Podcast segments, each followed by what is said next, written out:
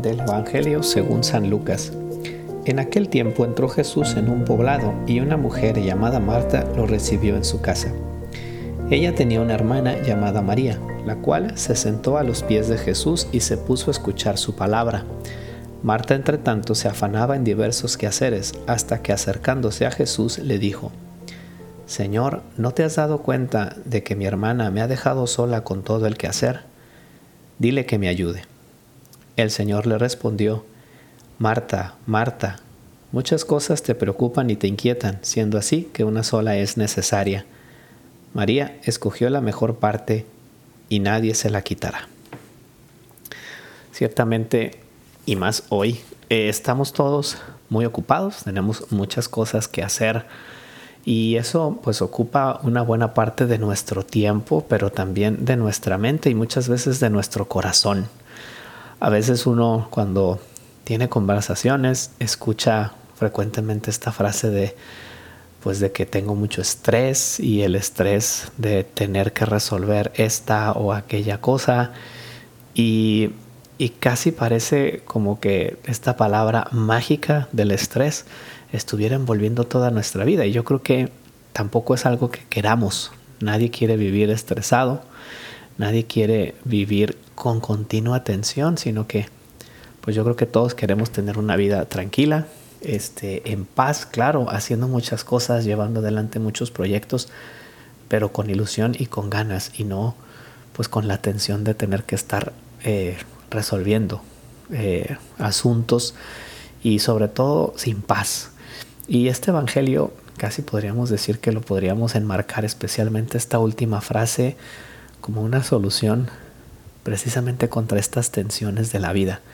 Marta, Marta, muchas cosas te preocupan y te inquietan y solo una es necesaria.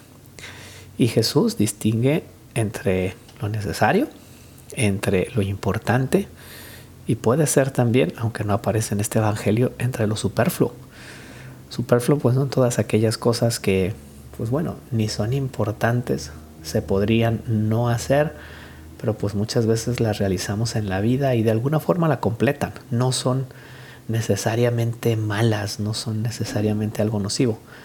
Se trata más bien de pues de algo que complementa lo que hacemos.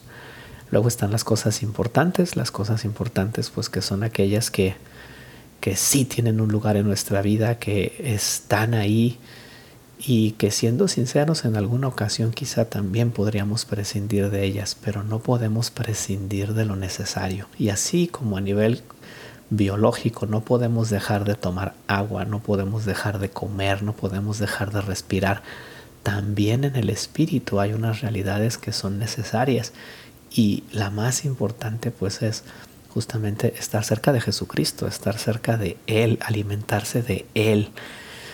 Creo que de ahí parte todo lo demás, de tener un centro bien puesto y de tener el corazón donde va. Y entonces uno se va moviendo a las distintas realidades de la vida, pero consciente de que tiene un centro y ese centro es Jesucristo.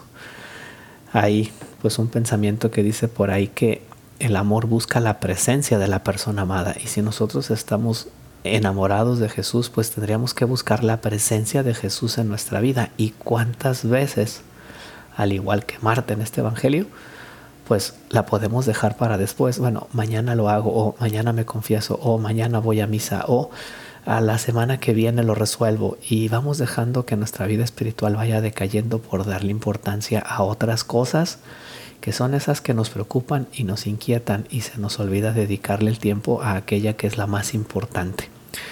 Este Evangelio, por tanto, nos invita a preguntarnos dónde tenemos puesto nuestro corazón. ¿Cuáles son aquellas cosas que me quitan la paz? ¿Cuáles son aquellas cosas que no me dejan estar en la presencia de Dios, agarrar esos pensamientos que quizá te distraen en la oración y, y, alejarlos u orientarlos hacia Él o esas actividades también que no están dejando que Dios entre en tu vida pues también si es necesario quitarlas, cortarlas y poner aquellas que te vayan ayudando a acercarte a Jesús.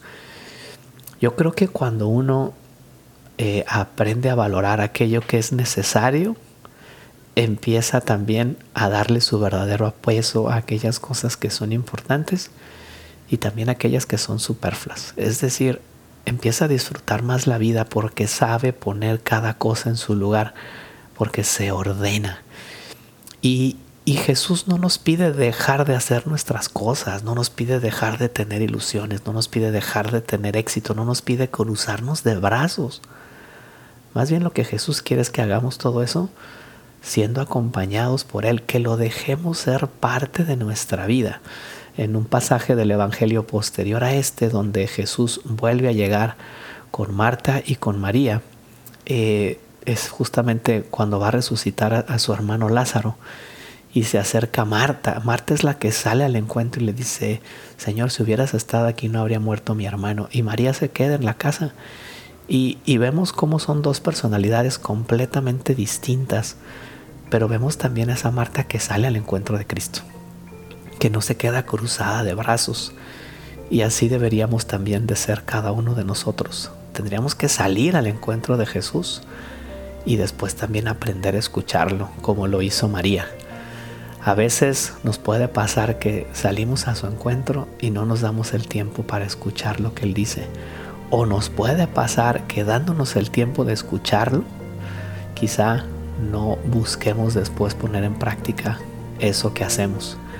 La contemplación y la acción pues son, son como dos alas que como cristianos debemos tener siempre funcionando en nuestra vida porque a través de ellas llegamos al que es el único necesario, que es Jesús. Que Dios les bendiga, soy el Padre Banibaldo y les invito a compartir nuestro podcast que haría Jesús.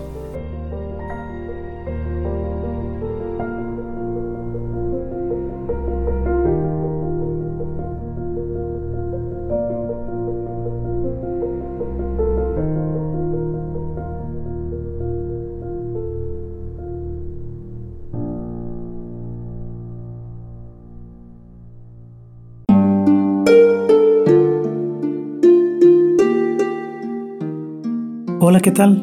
Perdón por la interrupción, pero quiero invitarte a escuchar el nuevo podcast de Juan Diego Network que se llama Oraciones de la Noche.